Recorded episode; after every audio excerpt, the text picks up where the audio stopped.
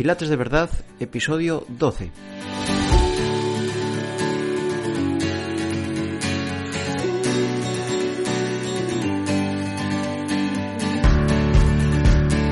Hola a todos, soy Tino García de pilatesdeverdad.es y en este podcast hablaremos de pilates suelo, pilates máquinas, cursos, convenciones, ideas de negocio y en definitiva de cómo llevar tu pilates a lo más alto. También entrevistaremos a profesores y gente relacionada con el pilates para que nos cuente cómo empezaron, sus experiencias, sus triunfos, sus fracasos y así poder aprender.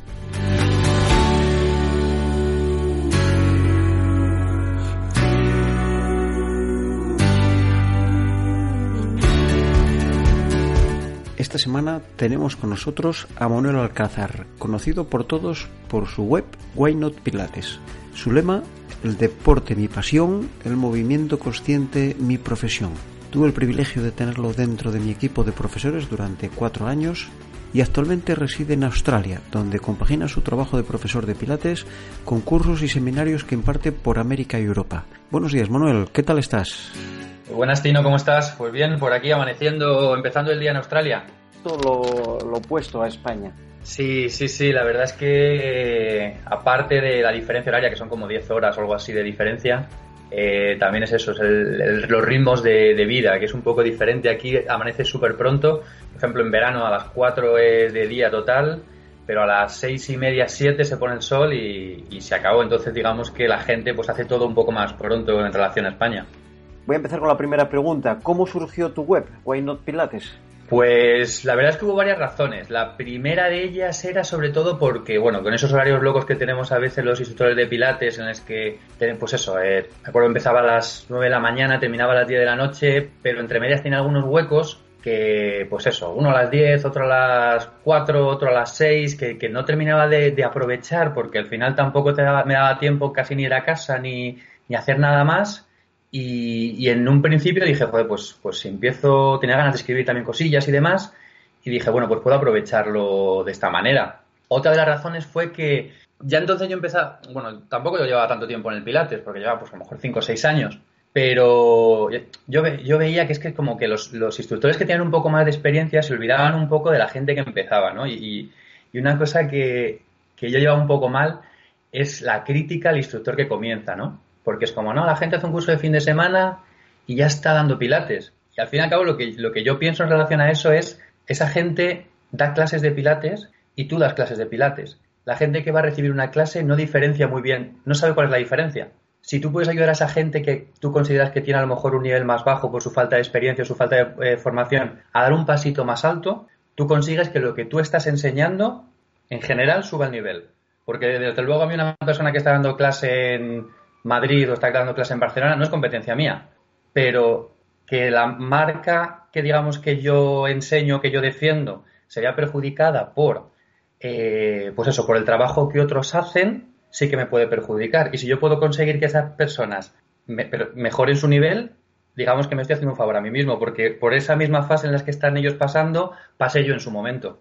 Y entonces, si yo a través del blog puedo conseguir, en cierto modo, ayudar a esa gente, eh, por mi parte encantado.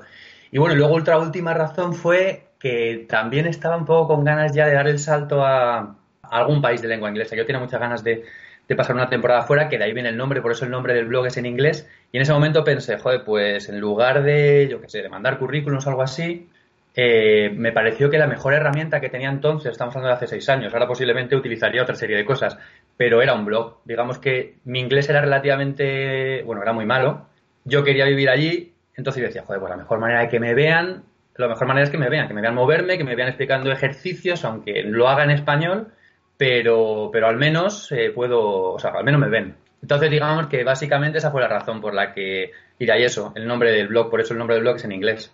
Lo que pasa es que luego eso, empecé a escribir, escribí un par de posts, me gustó la cosa, vi que tenía buena respuesta y ya me fui animando y fue por eso que empecé a escribir todas las semanas.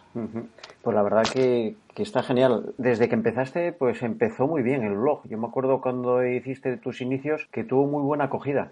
Casi era un... Había blog de pilates ya, pero, pero a lo mejor con el enfoque tuyo fue el primero, fue un poco pionero ese blog tuyo. Y luego siempre, yo también estoy de acuerdo contigo en esto de que ojalá alguien, las cosas que cogemos con la experiencia y que contamos, yo cuando empecé, ojalá alguien me las hubiera contado ya cómo se agradece que alguien te cuente las cosas, que las haya vivido y que te las comparta, porque al final llegamos muchas veces de prueba y error. Cuando le das este camino hecho a la gente o le das, le compartes tu experiencia, la gente lo agradece muchísimo. Yo creo claro, al fin y al cabo, imagino que es un poco también lo que estás haciendo tú con el podcast y es, es eso, es dar a la gente, enseñar, eh, por lo que dices tú, son, son atajos, ¿no? Es decir, joder, lo que yo he tardado tanto tiempo en darme cuenta, si yo lo puedo facilitar, pues voy a hacer que a los clientes o a los alumnos de esa persona eh, digamos que, les, pues eso, al final les va a ayudar, que al final lo que hablamos no es tanto el instructor, sino como la persona que recibe la actividad, que es la que al final tiene que recibir eh, pues la mejor calidad posible.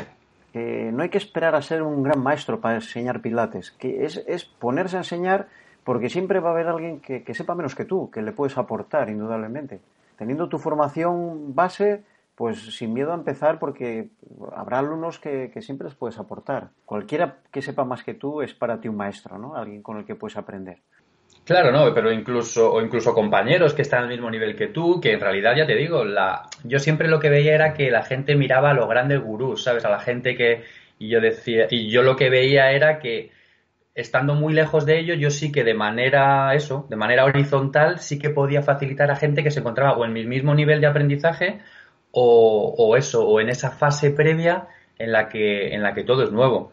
Entonces, al final yo lo que hago con el blog es compartir todas las fases mías de aprendizaje, que al final es en lo que, en lo que estamos. ¿Qué te quedas? ¿Con Manuel Alcázar o con White Not Pilates? Por ejemplo, ahora ya sabes que se lleva mucho lo de la marca personal. Incluso yo en los pod anteriores hablé de marca personal un poco. White Not Pilates es un nombre muy bonito, ¿eh? La verdad que a mí, cuando me lo dijiste me gustó bastante en su momento. Y, sin embargo, pues mucha gente te conoce por Manuel Alcázar. Yo que sé, Manuel Alcázar soy yo, Why Not Pilates es, bueno, Why Not en, realidad es un poco una filosofía de por qué no, ¿sabes? De por qué no hacer cosas, de por qué no, por qué no atreverse o por qué, porque bueno, también otra, eh, un poco, a lo mejor cuando comentas que a lo mejor el blog era un poco diferente originalmente, era que yo también lo que veía es que el Pilates estaba como muy encasillado en una serie de estereotipos y yo al final mostraba mi manera de utilizarlo, mi manera de utilizarlo fuera de ese tipo, de esos, estereotipos en el que, pues eso, pilates, actividad para, para mujeres, actividad de relajada, actividad de... Y en cierto modo yo quería, pues eso, a deportistas, a gente de, perfiles diferentes, eh, acercarles el pilates, decirles que a lo mejor el pilates no es algo tan alejado a lo que ellos están buscando hacer o, o, o con lo que ellos les podría realmente servir para, para mejorar. Entonces de ahí eso de, pues, pues, ¿por qué no? Why not? Genial. Bueno, vienes de la educación física, practicas muchos deportes. No sé si sigues corriendo maratones o triatlones o atlones. Corrí el último maratón hace dos meses aquí en, en, Gold Coast, cerca de, cerca de Brisbane, que es donde vivo yo. Y sí, sigo corriendo. Eh, tengo ahí pues la tabla de surf. Ahora también estoy dando mucho al, al paddle surf, al, a la, con la tabla y el remo, que es súper, súper divertido. Que aparte aquí como es el clima es bastante bueno, pues casi lo puedes hacer todo el año. Y hay sitios muy guays para, por ejemplo, ahora cuando termine me voy, tiro para la playa. Y bueno, sí que pues me mantengo activo. Digamos que a mí al final, yo qué sé, el deporte es lo que es lo que me gusta, es lo que me gusta y en cierto modo lo que hablamos. Para mí el pilates por un lado es un es a lo que me dedico, pero por otro lado es también lo que me equilibra mi cuerpo, lo que me ayuda a mantenerme a punto para, poder hacer otra serie de cosas y sentirme bien a la vez. Recuerdo que hiciste buceo, que estuviste metido por el buceo una temporada. No sé si sigues practicando. Sí, pues mira, la, la última vez que buceé, pues puede hacer como año y medio. Eh, no, no, muy lejos de aquí, que hay una zona muy guay, se llama Byron Bay, que donde se ven tiburones todo el año, tiburones pequeños que no, que no hacen, no hacen nada y además es muy guay porque también es época de, de pasan por aquí las ballenas. Entonces ese último buceo fue genial porque se escuchaban, no se veían, pero se escuchaba el sonido de las ballenas durante todo el buceo era continuamente de fondo, de fondo, de fondo, las ballenas, y la verdad es que es una, es una maravilla. Oye, me, me estás poniendo los pelos como escarpias, ¿eh? con lo de las ballenas. No, tú, tú, que te mola también el tema y estuviste con la apnea y demás. Bueno, sabes que. Vamos, lo disfrutarías. Estuve en Grecia, eh, donde se rodó El Gran Azul, en la isla de Amorgos. Estuve allí una semana, estuve en todos los sitios donde se rodó la película de Apnea, esta que es de culto, la, vida de Jacques Mayor, y estuve en todos los sitios de la película, me bañé allí. No hice buceo, pero, pero bueno, me prestó muchísimo y también es un tema que me gusta mucho. Bueno, Qué pues, un tío muy completo, que hace muchos, haces muchos deportes, vienes de licenciado de educación física. ¿Cuándo te decidiste como deportista o como profesor de educación física a dedicarte exclusivamente al pilates? El hecho de que me dedique a día- eh, pilates a día de hoy, en realidad es una casualidad. Yo no, no lo descubrí bastante por azar. De hecho, eh, la historia es que pues, yo, yo estudié ciencias del deporte. eh, el último año, cuando ya se supone que iba a terminar la universidad, eh, resulta que suspendí una, asignatura.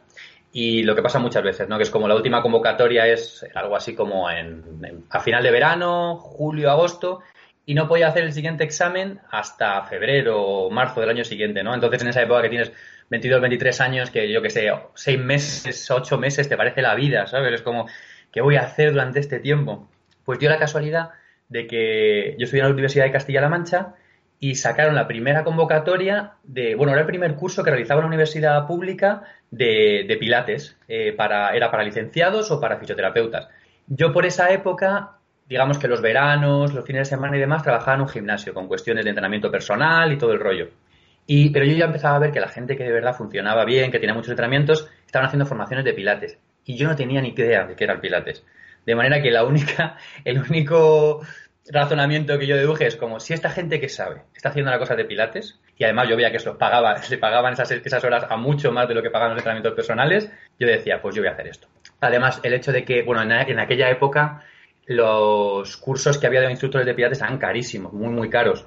Y al, ser por la universidad eran subvencionados y para los alumnos nos costaban bastante poco. Entonces era muy completo porque no sé eran 200 horas o algo así.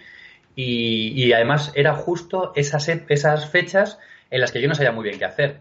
Total, que yo empecé a hacer ese curso y yo recuerdo que yo era como un tronco, porque yo en aquella época jugaba al baloncesto, mi flexibilidad era nula, eh, era como un... O sea, cada ejercicio que intentaba hacer era como un desastre. Yo decía, esto es una cantidad de ejercicios que yo voy a ser incapaz de hacer en la vida. Y súper frustrante. Yo me acuerdo que... Eh, mides 1,90. ¿eh? Tienes el centro de gravedad alto. Sí, sí, sí. Yo sufrí mucho y sobre todo me sentía como súper torpe. Y, y, bueno, ya te digo, yo asumía que era como, bueno, yo esto no lo voy a saber hacer en la vida, pero si por lo menos aprendo a enseñarlo. Y re, ya te digo, yo recuerdo que a la vez que estaba sentado en el suelo, me tenían al lado un step y yo siempre estaba sentado en el step por la poca flexibilidad que tenía, lo muy acortada que tenía toda la cadena posterior y para mí estar sentado en el suelo suponía estar con la espalda en una C ahí, la zona lumbar totalmente eh, y bueno, ya te digo, y, y pasándolo mal de, de, aguantar tanto tiempo sentado. Total, que, que bueno, que hice esa formación y bueno, la verdad, lo que te digo, yo, si, la, razón por la que me dedico a esto es porque casi siempre he tenido un golpe de suerte en momentos puntuales. Eh, en ese gimnasio que yo te comentaba que, estuve, estaba trabajando mientras hacía esa formación, bueno, había una persona que era la directora del gimnasio. Además es que es muy, muy gracioso porque era, en aquella época, era un gimnasio 24 horas de aquella época en los que pensaron que eso podía funcionar en España y más en un pueblo a 40 kilómetros de Madrid. Pues eso, como había una actividad tal, el, bueno, digamos que abierto 24 horas duró como, pues yo qué sé, dos semanas. Vieron que no había nadie que fuera por la noche y dijeron, bueno, vamos a hacerlo 12 horas. Y yo creo que fueron reduciendo y al final era horario normal. Total, volviendo al tema, la directora del gimnasio, eh, yo hablé con ella porque yo me iba a ir. Yo me, iba a ir una temporada a viajar eh, por Centroamérica y demás. Entonces le dije, oye, mira, que voy a dejar el gimnasio y tal. Eh, ella sabía que estaba haciendo, dice, ¿sigues, ¿sigues haciendo esta formación de pilates? Yo digo, sí, sí, ya terminado. Dice, pues te voy a proponer una cosa. De aquí a cuando tú vengas, yo voy a abrir un centro de pilates. Dice, yo también, dice, guárdame el secreto, pero yo también me voy del gimnasio. Y quiero contar contigo. Dice, de manera que de aquí a que tú vengas, yo espero contar con el número suficiente de clientes para poder darte trabajo. Total, que yo me fui de viaje y cuando volví, empecé a trabajar con ella y con ella aprendí muchísimo. Con Vicky, Vicky Timón, allí en Villalba, Madrid. Y aprendí un montón. Tuve como un año trabajando con ella y ya te digo, y con ella aprendí mucho. Eh, y por eso empecé, empecé a dedicarme a esto. Ya luego, bueno, mi chica es asturiana, que fue cuando me mudé a Asturias, y igual, también era cuando estaba el boom. También tuve la suerte de que cuando yo me empecé a formar, era cuando estaba el boom del Pilates, entonces era muy, muy fácil conseguir trabajo. En Asturias enseguida empecé a trabajar, estuve como un año trabajando en un estudio, me fui otro, casi otro año a viajar y ya fue cuando volví estuve trabajando contigo. Que estuve trabajando contigo pues unos cuatro años y digamos que ahí sí que fue el punto de inflexión. Yo siempre digo que si me he formado con muchos instructores, contigo aprendí el oficio, porque al final el, el Pilates es un oficio que se aprende día a día. Y yo, gracias a estar cerca de ti y ver tu manera de funcionar, tu manera de trabajar, yo creo que eso es lo que hace que a día de hoy me dedique al Pilates, porque al final es eso, es el, día a día, el trato con el cliente, los detalles, los detalles no solo de, que comienza la clase hasta la que terminas, sino desde que recibes al cliente hasta que, hasta que se va, el estar pendiente no solo de pues de la misma sesión, sino siempre tener un poco más de trato personal y saber pues este, esa cercanía y ya te digo, y eso lo aprendí, lo aprendí durante el tiempo que estuve trabajando contigo. Que la verdad es que nunca te lo he dicho, pero, pero la verdad, eh, yo creo que esa fue un poco el punto de inflexión y lo que ha hecho que me dedicara a esto. Si hubieran dado de un estudio a otro en el que, pues sí, habría dado clases y a lo mejor, pues, habría, yo qué sé, eh, habría estado en un sitio y en otro, posiblemente a día de me a otra cosa. Pero eh, fue esa época la que me hizo que profundizara un poco más y dijera, ostras, esto yo creo que, tiene potencial suficiente para poder dedicarte a ello. Ya te digo que nunca ha sido nada elegido, sino ha sido pues un poco donde me ha llevado, me ha llevado la vida. Pues muchas gracias por el detalle. Ya te veía muy, muy pro cuando empezaste conmigo. Tenía muy claro desde el principio que lo tuyo era esto. Y bueno, pues venga, voy con otra pregunta. Has estado por ya varios países, por Sudamérica, por bueno, Europa, ahora estás por Australia. Eh, ¿Hay de verdad mucha diferencia del Pilates, por ejemplo, en España al de otros países? A ver, hay algunas diferencias que también en cierto modo son culturales, ¿no? Que son general de... Pero bueno, también existen diferencias, se nota mucho pues, eh, pues países donde el Pilates lleva más tiempo instalado y tiene más recorrido o en otros sitios donde está, donde está empezando. Eh, eso también hace, pues eso, que, haya habido más acceso a la formación o menos, entonces digamos que eso también determina un poco el nivel de, de los instructores. Eh, pues en algunos países donde eso, donde está prácticamente empezando, pues todavía ves más que los, los instructores están llegando, digamos que se están reciclando pues de, pues de la danza, de, de, otras actividades como el yoga o demás. Y en cierto modo, pues el Pilates está, está empezando.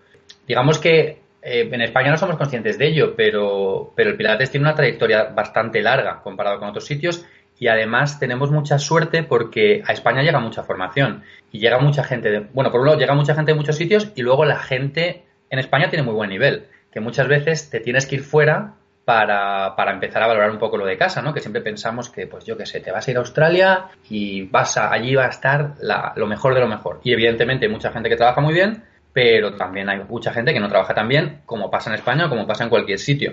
En Australia una cosa que pasa que también es curiosa es que, eh, bueno, digamos que hay, aquí eh, la fisioterapia va un poco por delante porque aquí se invierte mucho en pues, eh, lo que son estudios, en investigaciones referente a la salud, fisioterapia y demás. Entonces ellos fueron listos y como empezaron a utilizar el ejercicio, digamos, mucho más pronto, digamos que por lo que yo he visto, que en España enseguida vieron el potencial de Pilates y lo engancharon. Entonces, eh, hay Pilates fuera de la fisioterapia, pero la fisioterapia ha abrazado el Pilates y lo ha enganchado, que ya te digo que también está pasando en España en los últimos años, pero un poco más tarde. También lo bueno que está ocurriendo aquí es que se trabaja de manera conjunta. Por ejemplo, eso, yo que soy licenciado en ciencias del deporte, que aquí se considera, digamos, lo llaman fisiólogo del ejercicio, aquí trabajas de manera conjunta con fisioterapeutas y con otros instructores de pilates, de manera que, eh, bueno, se, se, organiza un programa de ejercicio enfocado a, pues, periodos de o rehabilitación o por rehabilitación. Eso por un lado. Y luego, por otro lado, hay gente que simplemente quiere eh, recibir una sesión de pilates, pues, para mejorar eh, o para disfrutar de una clase de pilates o para mejorar su salud, para mejorar su condición física y demás. Entonces, el hecho de que eso, de que se trabaje de manera conjunta, mi experiencia es que el, producto que se ofrece es mucho más completo, es mucho más completo y más fácil de dirigirlo a las necesidades de cada alumno. Entonces, bueno, básicamente eso es lo que, lo que veo de, diferencia. Aparte, es verdad que aquí en Australia está todo como muy estructurado, todo muy organizado, de manera que está muy clara cuál es la formación de Pilates, está muy claro cuáles son los, pases, los pasos a, a seguir para ser instructor. Y, y, bueno, en España eso es un poco más confuso no está muy no está determinado del todo qué tipo de formación tienes que tener para dar clases de pilates a día de hoy de manera que está todo mucho más abierto. Otra cosa que te quería preguntar es, yo creo que fue antes del verano, estuve en un curso de UP, este aparato que es así como ovalado, que lleva estas tres letras O o V, que lo inventó un australiano. Sí, Daniel Bladeta, le conozco. La primera vez que lo vi, lo vi, te lo vi a ti en una foto.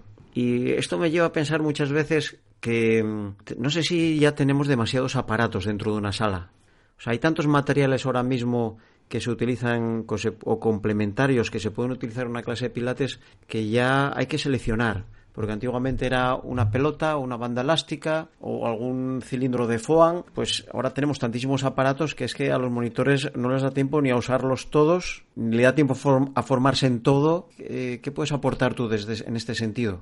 A ver, yo lo que veo es que lo que hay que tener muy claro a la hora de utilizar un nuevo material es eh, saber exactamente qué objetivo quieres conseguir con él y si realmente ese material te aporta un extra en relación a no tenerlo. O sea, si tú estás haciendo un ejercicio tumbado sobre la colchoneta y de pronto, y lo que estás buscando es trabajar la respiración o estás buscando trabajar la alineación de columna, bueno, en este caso, si estás tumbado sobre un rulo y lo que estás trabajando la alineación de columna, digamos que puede tener sentido, porque el feedback que te, va, te da el, rulo en ese momento te facilita, te facilita sentir eh, la posición de tu espalda en ese momento. Si tú, por ejemplo, estás tratando de mejorar, pues yo que sé, el equilibrio en una posición concreta, pues sí que tiene sentido estar sobre un rulo. El problema es si, eh, yo que sé, tú lo que quieres es mejorar la movilidad articular, en la que, que, bueno, a lo mejor puedes encontrar la manera, pero también tienes que saber si en ese momento el rulo está distrayendo en relación al objetivo que tú tienes o le está ayudando, le está facilitando a, conseguirlo. Entonces, desde mi punto de vista, el, digamos, esos pequeños aparatos nunca pueden ser un fin en sí mismo, eh, sino que tienen que ser un medio para conseguir algo concreto. Y si el utilizar ese aparato no te da un salto de calidad, por decirlo así, o una mejora en relación a no utilizarlo, pues utilizarlo no tiene sentido. Y sobre todo ya cuando se empiezan a combinar y utilizas a la vez un rulo, un aro y una pelota, ahí ya sí que es muy posible que el instructor esté un poco confundido. Esté un poco confundido y al final lo que está buscando es, yo lo que digo es eso, es eh, cuando, si no tienes un objetivo a la hora de trabajar con un alumno, eh, eh, desarrollando un ejercicio, lo que simplemente estás haciendo es entretener. Entonces llega un momento en que hay que tener cuidado de no estar ahí con el, en el entretenimiento, de decir, bueno, voy a darle al alumno una cosa diferente, para que o vea, que me preparo las clases o para que no se aburra. Porque muchas veces, sin darnos cuenta, nosotros damos muchas clases al día y los que nos aburrimos somos nosotros. Porque durante ese día has estado repitiendo una serie de ejercicios siete, ocho veces, nueve veces, pero para los alumnos es una o dos veces a la semana. Por lo tanto, es muy difícil que haciendo una sesión de pilates bien organizada y bien estructurada, los alumnos se te aburran, incluso si llevan años dando clase contigo. Entonces, bueno, yo que sé, al final el que los, esos pequeños aparatos siempre sean un medio en lugar de ser un objetivo. Esa es la manera en que yo lo, veo. Genial. ¿Cómo es la formación de instructores en Australia? ¿Cómo va la formación de pilates allí? Pues mira, básica, bueno, en realidad no es un poco diferente. Por ejemplo, donde trabajo yo, lo que digamos que impartimos un, se llama un diploma, que sería como una, imagínate, una, unos estudios de, de formación profesional o algo así es una formación que se, desarrolla a lo largo de dos años. Entonces, tú tienes una, carga académica específica, tienes, eh, si luego tienes como, no sé, son 200 horas de práctica, práctica observada y luego, pues no sé cuántas horas de, práctica eh, personal, de recibir clases. Entonces, digamos que todo está relativamente estructurado, pues por varios bloques, después de completar cada bloque tienes que hacer una especie de trabajo en el que, entonces digamos que, y sobre todo el hecho de estar en contacto continuamente con estudios, sinceramente. La diferencia que yo veo fundamentalmente es que si tú después de dos años estando todo el día metido en un estudio, ahí sí que sacas instructores. Yo, por ejemplo, pienso cuando yo me formé, cuando terminé mi primera formación, yo no tenía ni idea. A mí me enseñaron una serie de ejercicios y yo pues los enseñaba como buenamente podía y también tuve la suerte de que, como te comentaba al principio, la gente con la que he estado trabajando siempre me ha ayudado mucho y, gracias a eso yo me pude dedicar a eso. Porque eso de ver una serie de ejercicios y venga, eh, venga a dar clase, yo creo que es una de las razones por las que hay un abandono, eh, digamos, un abandono de, del Pilates como, pues eso, de instructores de Pilates, que el primer año yo creo que, que la mitad o más ya no se dedican al Pilates, porque se topan con la realidad que es la dificultad en Pilates, desde mi punto de vista, la dificultad en Pilates no está en los ejercicios, sino está en enseñar. O sea, lo difícil es saber enseñar, porque si tú sabes enseñar, tú sabes transmitir conceptos y entiendes si la persona que tienes delante entiende o no lo entiende. Y eso hace que si ves que la persona no te entiende, sepas ir por otro camino para que te entiendan mejor. Al principio, evidentemente, eh, son muchas cosas a tener en cuenta, pero si en tu formación solo te han enseñado ejercicios, vas a tener dificultades. Y en la mayoría de los casos es así. Y yo, por ejemplo, empecé con que solo me habían enseñado ejercicios. Y eso que considero que recibí una relativamente buena formación. Pero el número de horas que se impartían era limitado, entonces daba para lo que daba. Y aquí sí que veo que eso, la gente termina y la gente termina siendo instructor, porque además ya te digo, se ve tanto el suelo como las máquinas. Entonces, pero claro, son dos años, son dos años que inviertes en eso y es mucho dinero. Que bueno, esperemos que algún día en España se regule todo esto y todo el mundo reme en la misma dirección y se hagan cursos completos, serios y no da tiempo en un curso solo a que la gente se prepare. Claro, al final, al final es eso, no es, no es solo una cuestión de, o sea, me refiero, no, tampoco, o sea, no quiero con esto decir que la gente que imparte formaciones no imparte formaciones lo suficientemente buenas. Es que si, si tus alumnos reciben un curso de 20, de 50 o de 100 horas, tú lo que haces es intentar focalizar el trabajo de la mejor manera posible dentro del tiempo que tú tienes. Si, si no, evidentemente, en un curso de 30 horas no puedes dedicar 15 a explicar determinadas cosas y que al final cuando hayas terminado te digan, oye, pero entonces eh, tenemos que enseñar ejercicios, no tenemos que enseñar ejercicios. Pues yo entiendo que se, se empieza por los ejercicios, pero, pero claro, el, el, número de horas que tiene tu curso va en relación con lo que el alumno paga, que es otra cosa que también tienen que entender, que muchas veces cuando dicen, joder, ¿por qué estos cursos son tan baratos y estos cursos son tan caros? Pues porque las horas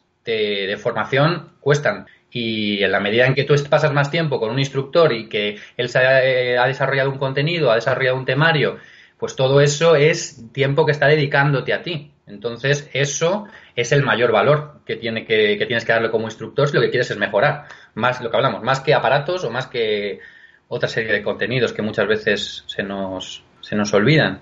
La verdad que el, profesor tiene que ser siempre un poco líder. Y yo digo que al que le gusta ser profesor es que le gusta estar al otro lado de la sala, ¿no? Yo creo que el profesor tiene que ser líder. No sé qué opinas tú. Si es importante también esta capacidad. Hombre, eh, desde luego tener capacidad de liderazgo es algo que va muy a tu favor. Si tú tienes esa, porque aparte es eso, en realidad el liderazgo no se aprende ni se, ni, se puede enseñar. O sea, es algo que, que se tiene o no se tiene. Hay gente que es más carismática que otra hay gente que tiene esa energía que mueve a otros y desde luego, claro, todo, pero es ya yo creo que ya no solo en un instituto de pilates, es que claro, nosotros que yo quiero tener a mi lado una pareja que tenga esa, ese carisma y que me meta esa energía. Y también quiero que cuando voy a comprar el pan, el panadero también me dé los buenos días con ganas y no sé qué. En realidad, digamos que, que es una cuestión personal que evidentemente quien lo tiene parte con una ventaja enorme, porque la gente quiere estar con esa persona. O sea, todos queremos estar con gente carismática y con gente con esa capacidad de liderazgo.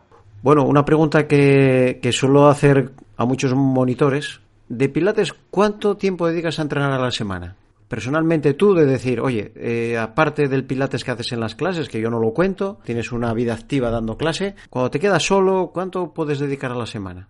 Pues varía mucho, la verdad. Hay épocas donde a lo mejor, mira, además, está muy en relación con la cantidad de práctica. Curiosamente, tendría que ser lo contrario, ¿no? Eh, cuanto más práctica deportiva estoy haciendo fuera, más necesito hacer pilates. Y normalmente, por ejemplo, ahora que estoy un poco más relajadete y tal, que pues eso, eso terminé como hace dos meses terminé de entrenar, ahora no estoy haciendo nada muy concreto, por lo tanto, eh, el cuerpo está relajado, no tengo, digamos, demandas de, porque cuando empiezas a correr y sobre todo cuando empiezas a meter muchos kilómetros o, o más de continuo o cualquier otra cosa, enseguida el cuerpo empieza a molestar aquí y allá y enseguida es como tienes esas ganas porque lo necesitas de hacer pilates. Ahora mismo, por ejemplo, que estoy un poco más relajado, pues no, digamos que no lo tengo tan como necesidad pero bueno, siempre aprovechas los huecos entre clases eh, o te quedas, eh, que muchas veces es lo que, que yo es lo que suelo recomendar, ya no solo a los instructores, sino a los alumnos, que es que no necesitas hacer una hora, programarte una hora de ejercicio los martes y los jueves, o sea, si lo haces genial, pero si no tienes tiempo y puedes hacer 15, 20 minutos todos los días, todos los días, eso, porque además es que si, si tú te centras en tu entrenamiento, 20 minutos es un ejercicio delante, detrás del otro y es un entrenamiento súper completo. Así que muchas veces eso, yo intento aprovechar las horas entre clases, que es muy fácil que me salgan pues a la semana un par de horas, y si no siempre al final, al final de la sesión, a lo mejor tengo algo que he visto, de pronto vi un vídeo en algún sitio, algo, pues eso, siempre hay cositas que quieres eh, probar, o bueno, también cuando me estoy preparando alguna formación y tengo que hacer algo muy específico, tengo que coger el manual y verme todo, ahí también practico mucho más. Pero ya te digo, varía bastante, varía bastante, pero intento que no sea menos de dos horas a la semana. ¿Qué máquina te gusta más de Pilates? ¿Reformer, silla, Cadillac? Pues mira, ahora mismo, bueno, eso me va cambiando todo el tiempo pero lo que estoy utilizando muchísimo es el Cadillac. Y sobre todo lo que estoy utilizando muchísimo, porque no había utilizado nunca, es el trapecio. Sí, está un poco olvidado, tienes razón. Pues, pues mira, el, otro día, por ejemplo, digo, mira, me voy a hacer una sesión completa, voy a ver si soy capaz de sacar una sesión de una hora completa con el trapecio, siempre utilizando el trapecio con todos los ejercicios y además eso, que tenga una sesión que tenga sentido, que, que, que involucre todo el cuerpo, que te permita todos los eh, movimientos en diferentes planos de movimiento y se puede hacer, se puede hacer. Que muchas veces a mí me gusta retos de ese tipo, ¿no? De voy a intentar hacer esto y ver si sale. Entonces, ya te digo, ahora estoy muy, me gusta, estoy disfrutando mucho del Cadillac y sobre todo con el trapecio. ¿Cómo es tu día a día? De trabajo, Pues- más o menos, bueno, que varíe, pero más o menos general. ¿Cómo es tu Mm. día a día? Pues mira, como os dec- bueno, como te contaba antes, suelo empezar pronto. Aquí las clases empiezan a las 6 de la mañana. Entonces, pues a las 5 o así es cuando me levanto, pues organizo tal, no sé qué. Ahora que están, claro, eh, aquí está empezando o está terminando el invierno, los días empiezan a, alargar y ya, por ejemplo, bueno, cuando me levanto es todavía de noche, pero a las 6 cuando empiezo a trabajar es de día, que eso es la verdad, cuando ya, porque bueno, suelo ir en bicicleta a, a trabajar y se agradece mucho cuando, cuando ya es de día, eh, llegas con luz y demás. Incluso yo creo que la gente hasta viene con otro, con otro ánimo. Tengo como un bloque de, de clases de 6 a 10, 11 dependiendo del día. Entonces luego tengo aquí como un hueco de 11 hasta 4 de la tarde que tengo libre. Entonces pues ahí aprovecho para hacer mis cosas, eh, pues estoy, paso estoy tiempo con mi hija, eh, pues eso, las cosillas que aprovecha, bueno, la verdad, que sea el parque, que sea no sé cuándo, que sea no sé qué, que sea comprar. Y luego tengo otro bloque como de 4 a 8 de la tarde, que, que es que es muy gracioso, porque aquí eso lo llaman el turno de noche. De 4 a 8 lo llaman turno. Sí, para españoles eso es un poco todavía... Sí, sí, sí. Sí, porque además, bueno, es verdad que aquí como eso, como te contaba antes, a las 6 se hace de noche. Pero a mí me decían, ¿trabaja por la noche? Y yo decía, no, no, que va, no. Me decían, no, pero no vas, no, no tienes el turno a las 4. Y yo digo, ah, ah, eso es por la noche, ah, vale, vale. Entonces, entonces sí, porque bueno, pues en España eso, terminamos a las 10, a, eh, y claro, para ellos, tú contarles, eh, claro, porque ellos me dicen que es una locura, ¿no? Lo de dar una clase de pilates de 9 a 10 de la noche. No, y luego vamos a tomar algo después. Yo les digo, eso dicen en España cuando yo les cuento que aquí empezamos a las 6 de la mañana, ¿sabes? Que me dicen, pero bueno, ¿quién son los locos que se levantan a las 5 para ir a Pilates? Entonces, bueno, pues más o menos tengo como dos bloques ahí grandes, uno en la mañana pronto y otro en la tarde, entonces está muy- a mí me viene perfecto ahora porque me deja un hueco enorme para, para dedicar ahí la mitad del día a mis cosillas. Así que bueno, eso es básicamente el día a día. Desde el punto de vista tanto tuyo como desde el punto de vista del alumno, ¿qué prefieres? ¿Clases individuales o clases colectivas? A ver, yo disfruto mucho de las clases individuales, porque es donde puedes realmente prestar atención a los detalles, donde estás ahí, eh, pues eso, puedes, puedes afinar mucho más, puedes afinar mucho más y puedes conseguir mucho más de- del alumno. Lo que sí que es cierto es que está, vamos, la, la evidencia científica dice que en términos de eh, adherencia al ejercicio, las clases de grupo tienen mucho mayor impacto. Digamos que a, un alumno le cuesta mucho menos o, o le es mucho más fácil, sobre todo a un alumno que empieza, que nunca ha hecho nada, introducirse en una clase de grupo y conseguir la dinámica de clase de grupo eh, más que en una clase individual. Entonces, hay que tener en cuenta todo y hay que jugar con las dos cosas, porque lo mismo, al final la clase individual, pues eso, aunque tú la disfrutes un poco más, por un lado, muchas veces deja un poco menos de beneficio al estudio, te quita de que haya otra gente y luego, pues eso, el, digamos que a largo plazo, aparentemente, eh, no tiene tanto impacto como, como las clases de grupo. Las clases de grupo, bueno, tiene otro, tienen, es un contexto diferente, también te da pie, pues, pues eso, un contexto un poco más, más relajado, más desenfadado. La clase de individual, pues yo que sé, crea una, una conexión más de otra relación diferente con el alumno. Yo que sé, cada una tiene sus, sus cosas buenas, pero si yo tuviera que elegir, elegiría clases individuales. O sea, como, como profesor. O sea, lo que yo más disfruto. Muy bien. ¿Tus próximos proyectos? ¿Hacia dónde van? Pues bueno, llevo tiempo trabajando en la web, en el nuevo diseño de la web, eh, tratando de aportar más pues otro tipo de contenidos que, bueno que me están solicitando y que por una cosa o por otra no estoy pudiendo hacer. Es un proceso que llevo casi como un año un año con ello, pero mira, el otro día me mandaron un correo que la web está casi hecha, así que mi idea va a ser que a principios de año como muy tarde ya esté todo el contenido dentro y bueno, ese digamos que es como mi, mi, principal mi principal proyecto, porque bueno, yo siempre siempre me ha ocurrido porque una cosa curiosa que me pasa siempre es que la gente dice, joder, ¿cómo llevas tanto tiempo dando pilates y no tienes tu estudio? ¿Sabes? Como es muy raro que alguien lleve tanto tiempo y la bueno, también es porque me he estado moviendo de aquí a allá y digamos que... Sí, el estudio te atrapa un poco ya, te quita un poco de libertad. Yo me acuerdo que esto con, con Guido Abrahami lo hablé también, que no, lo del estudio propio era algo que, que, siempre se lo decía yo, que lo tenía un poco pendiente, pero le ataba bastante. Y me imagino que a ti, para ahora el tipo de vida que tienes, que un estudio, pues te quitaría también de un poco de libertad. Claro, y en cierto modo, lo que te permite las nuevas tecnologías hoy es que yo siempre he dicho, bueno, mi estudio será la web. O sea, mi estudio será la web. Y hoy en día tenemos, tenemos esa posibilidad. Entonces, ha sido muchos años, seis años aportando contenido continuamente a la web que yo espero que ahora mismo tenga vuelta y, que realmente eh, porque en realidad la única manera que para mí sea sostenible seguir manteniendo esto es empezar a recibir ingresos de esto, porque es, mucho esfuerzo. Son, el otro día echaba cuentas y yo decía, joder, pues eh, llevo publicados, porque eso, ahora como estamos con el tema de la web y tal, mucho curro, me ¿eh? dicen, no, me dicen, tenemos que pasar todos los posts a la web nueva, que lo vamos a hacer con, copiando y pegando. Digo, digo, ¿estás seguro? Digo, son más de 320 entradas. Y me dicen, ah, bueno, pues tenemos que buscar otra manera. Entonces, claro, ¿qué ocurre? Si, si echas cuentas, 300, en, 300 entradas por una media de 5 horas que, que, le puedes dedicar a cada entrada, pues es que es que es una es una locura. Son de más de 1500 horas solo dedicadas a escribir sobre sobre el Pilates.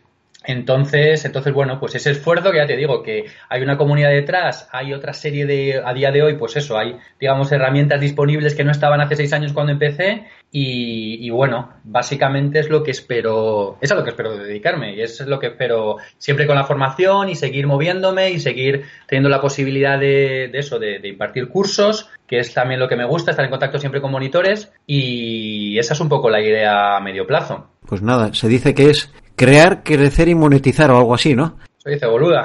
En la última fase ya. La verdad que te lo mereces porque esto lleva muchísimo curro y claro, la constancia y bueno, muy poca gente puede hacer eso, ¿eh? ¿Hacia dónde va el Pilates a, a medio plazo? Pues la verdad, la verdad me resulta muy difícil es que nadie me ha sabido decir esta pregunta, ¿eh? Sí, a ver, yo, yo sinceramente, eh, y esto crea mucha, como mucha discrepancia entre instructores y demás, mi opinión en relación a esto es que lo que no evoluciona se muere. Entonces, eh, si lo piensas en otros ámbitos, la principal razón por la que existen los eh, coches clásicos es porque ha habido una evolución y, digamos, los vehículos han ido desarrollándose y eso hace que haya un atractivo por lo anterior, que, se considera y se respeta y se tiene en cuenta, pero se sabe que es algo clásico y algo que, que eso, que estuvo ahí en base a lo que se conocía en el momento. El cine clásico, también los amantes del cine les encanta el cine clásico, pero cuando hay un estreno y una película buena que tiene 14 nominaciones a los Oscars, tampoco se la pierden, porque al final eh, es lo que es el cine de día de hoy. Desde mi punto de vista, eh, el Pilates te, se mantendrá vivo en la medida en que evolucione en la medida en que evolucione de acuerdo a los tiempos y a las necesidades de la gente que van cambiando continuamente. Eh, pues eso, adaptándose a nuevos formatos, como estamos hablando, eh, permitiendo que, que, sea más accesible a todo el mundo, porque eso es otra cosa que también hay que tener en cuenta, que la manera de que para ti sea rentable y el alumno se lo pueda permitir, también es buscar otras vías, otras vías de que lo hagan más, más, más accesible para todos. Pero bueno, también lo que ocurre es, la evolución tiene que ir en un contexto en el que, bueno, pues eso, que, que, la, que la gente que de verdad sabe de esto sea la que la que marque la pauta, no la gente que está en YouTube y de pronto le siguen muchísimas personas. Al final, eso también depende mucho y es muy importante que el alumno tenga criterio. De ahí que yo siempre digo que, que no hay que, que hay que asegurarte como formador de que tus alumnos tengan criterio propio. Porque es una cosa que yo siempre les digo. Es como, yo te cuento mi rollo, cada uno te va a contar su rollo, lo importante es que tú tengas el tuyo. Porque muchas veces es como que dejamos en manos de otros la responsabilidad de lo que tiene que ser aceptable o lo que no. Y es como, la cuestión se trata de que seas tú el que piense por ti mismo eh, o tú la que piense eh, por ti misma y en la medida en que tú seas capaz de tener un criterio propio vas a entender muy claramente quién te está aportando algo que, que le da una vuelta de tuerca y te ofrece algo más o quién te está dando más de lo mismo o quién directamente te está contando un cuento. Entonces, entonces bueno, desde mi punto de vista, el, el, Pilates, en la medida en que evolucione y evolucione con criterio, seguirá vivo. Y si no, pues llegará otra serie de, pues eso, actividades que se lo comerán y que tampoco hay que tener miedo, por otro lado, que yo es otra cosa que también digo, no hay que tener miedo a abrirse y a ver otras cosas y a incorporar cosas. Veremos, veremos. Genial. Recomiéndanos tres webs de Pilates. La verdad es que no hay muchas webs sobre Pilates. Bueno, iba a decirte es, tres libros, pero a ti te pediría tres webs. Si te soy sincero, no, no, no sigo muchas eh, webs sobre Pilates, pero sí que, eh, sí que hay muy buen contenido eh, en Instagram. Hay gente que está haciendo cosas muy interesantes. Y, por ejemplo, recomendaría a David Ortega. David Ortega es un chico español que además está haciendo, bueno, está haciendo formaciones por, por distintos sitios del mundo, hace muchas formaciones en España. Bueno, también puede ser de, de otra cosa, ¿eh? de técnicas corporales o yo que sé, de desarrollo personal, no tiene por qué ser solo de pilates. Pues bueno, en relación al pilates ya te digo, yo lo recomendaría, a, pero ya te digo, eh, David Ortega que tiene una cuenta de Instagram y aporta vídeos continuamente súper interesantes, súper fáciles de aplicar, eso, en sesiones de pilates y en otros, en otros ámbitos yo echaría un ojo a la gente, hay una, una escuela de entrenamiento personal que se llama Fidias, ellos están en el están en Cádiz, me parece. Creo no sé si eh, bueno, no me están en la provincia de Cádiz, pero dan formaciones por toda España y me parece que tienen un punto de vista y una perspectiva que para los instructores de pilates, Fidias, Fidias, ya te digo, eh, llevan cuestiones de entrenamiento y bueno, la verdad es que es una es, o sea, yo, yo les sigo, tienen también un tienen un podcast que se llama Yonkis del movimiento. Qué bueno. Está muy Oye, no lo conozco. Eh, del Movimiento se llama. Son eh, Raúl Gil, eh, Adán Martín y Lolo Gallardo, creo, me pillas. Los tres súper buenos, igual también por redes sociales. Si los puedes echar, echar un ojo, muy, recomendable. Y básicamente sería, porque bueno, yo que sé, más allá te voy a recomendar lo típico que todo el mundo conoce. Entonces, ya te digo, yo echar un ojo a David Ortega y a, estos pues compañeros de Fidias que son, son muy buenos. Con eso tenemos ahí de sobra. Genial. Bueno, pues nada, Manuel, pues estaremos en contacto como siempre. Como yo parece que no pierdo el contacto, como siempre estás todas las semanas editando y pues parece que no se pierde el contacto contigo. Pues me alegro un montón, me alegro un montón de hablar contigo. Da un abrazo a toda la familia. Igualmente, igualmente. Y bueno, que sigas teniendo muchos éxitos, que te va a ir fenomenal. Tenemos ganas de ver esa web nueva a principios de año al final el, éxito es poder dedicarte a lo que te gusta. Entonces muchas veces no hay que poner las miras tan altas, es como si, si te gusta esto y te puedes dedicar a ello, es, eso, tienes el éxito cada día. Así que muchas gracias Tino, un placer este, formar parte de estar en tu, en tu podcast y nada, mucha suerte, mucha suerte a ti también con todos tus proyectos. Bueno, pues venga, un abrazo fuerte. Venga, chao.